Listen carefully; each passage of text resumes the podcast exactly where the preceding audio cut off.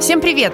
Меня зовут Ангелина Давыдова, я журналистка и уже более 10 лет пишу о проблемах экологии и климата. Вместе с Гёте-институтом и бумагой мы запускаем новый сезон подкаста Science Bar Hopping, который называется «Послезавтра». В нем вы узнаете, что происходит с нашей планетой сейчас и как сохранить ее в будущем.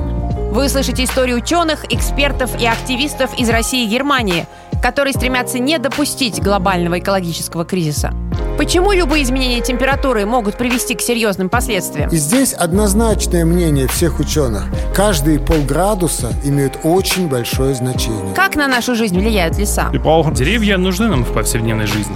Нужны, чтобы было не слишком жарко. Нужны, чтобы везде шел дождь. Без деревьев жизнь человека невозможна.